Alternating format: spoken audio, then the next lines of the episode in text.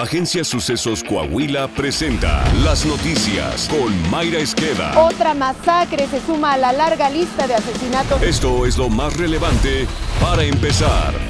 José Alfredo Hurtado o Las Cuaga, alias El Fresa, uno de los dos líderes de la familia michoacana, aseguró que el ataque de los tequileros en San Miguel Totolapan iba dirigido contra él. En la grabación de 10 minutos, El Fresa, quien junto con su hermano Johnny El Pez dominan el cobro de piso y narcotráfico en la tierra caliente de Guerrero, relató que luego de escapar del ataque, su grupo lo protegió entre los cerros y atacaron al convoy que minutos antes había matado a 20 personas en la cabecera municipal de Totolapan. El atentado era en contra mi persona y por supuesto contra Conrado y contra su papá.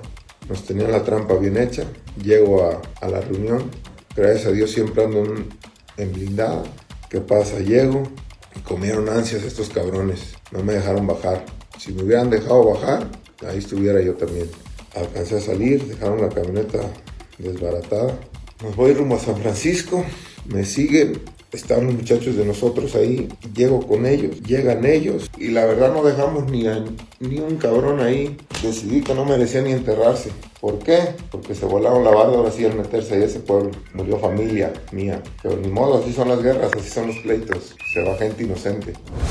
En los casi cuatro años de gobierno de la 4T, el presidente López Obrador suma 40 cambios en su gabinete legal y ampliado. Algunos de estos movimientos se han dado por cuestiones políticas, otros por enroques y otros más por diferencias sustanciales con el jefe del Ejecutivo. Cuatro dependencias concentran más de la mitad de los cambios, las Secretarías de Hacienda y Crédito Público, del Bienestar, de Medio Ambiente y Recursos Naturales Semarnat y la CEP. Con ello, nueve de las 19 secretarías de Estado han cambiado de cabeza en los más de cuatro años del gobierno de López Obrador. De estos casos se han dado en dependencias cuya importancia es de primer nivel. En la Secretaría de Hacienda, que inició con Carlos Ursúa, después le siguió Arturo Herrera y hasta el momento se mantiene Rogelio Ramírez de la O. En la Secretaría de Economía renunció Tatiana Cloutier justo en medio de la pugna entre México, Estados Unidos y Canadá. Mi oportunidad de sumarle al equipo está agotada. Me paso a la porra. La Red Nacional de Refugios atendió de enero a agosto de este año a 22.204 mujeres y sus hijos en los 75 espacios de protección con los que cuenta. De acuerdo al más reciente reporte de la organización, la atención de mujeres en los refugios es de 16% más que el mismo periodo, pero del año anterior. La organización detalló que de enero a agosto se han contabilizado 600 feminicidios y 1.905 homicidios dolosos contra mujeres, lo que representa un total de 2.505 mujeres asesinadas en lo que va del año.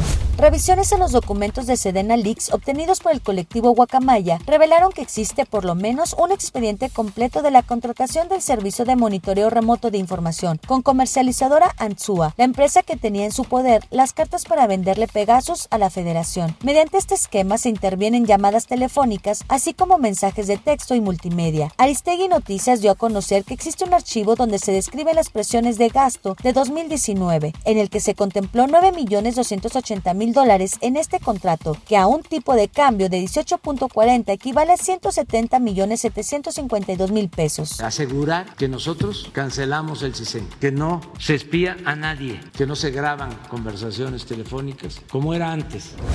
40 automovilistas que se encontraban detenidos por un accidente vial sobre la autopista Veracruz-Puebla fueron víctimas de la delincuencia por un grupo de hombres armados que aprovechó el caos vial para asaltarlos a mano armada y despojarlos de dinero, celulares y demás artículos. A través de redes sociales, las personas afectadas se dijeron frustradas por haber sido despojadas de sus cosas de valor, sin que las autoridades intervinieran, ya que varias de ellas lograron pedir apoyo al 911 y ninguna autoridad municipal, estatal o federal les prestó ayuda. Esta no es la primera ocasión que se presenta un hecho similar en esa zona, ya que se ha denunciado por parte de transportistas de carga que de forma frecuente existen asaltos por sujetos fuertemente armados, pero además el pasado 2 de septiembre hubo también un asalto masivo en el lugar.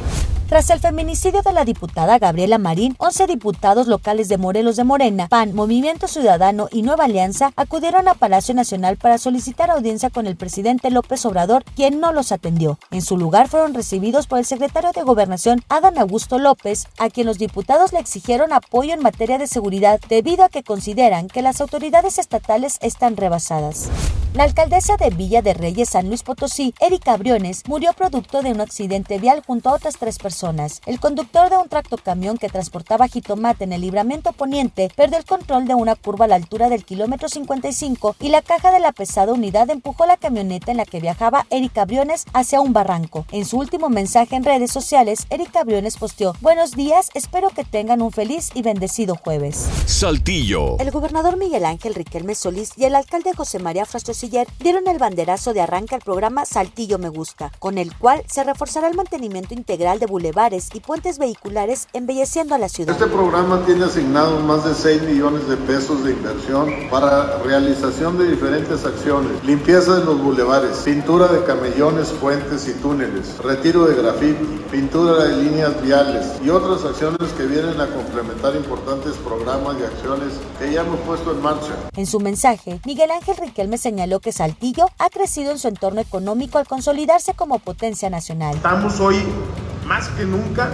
en toda la visión de un saltillo moderno, competitivo y de lo que realmente importa a todas y a todos, la imagen urbana. Por todas las calles que pases, Chema va a limpiar, a remozar bulevares y puentes. Hoy Saltillo ha crecido mucho, no solamente en población, ha crecido mucho en su entorno económico. Hoy es una potencia nacional y así tenemos que verlo y visualizarlo de aquí en adelante. Está usted bien informado. Sucesos Coahuila.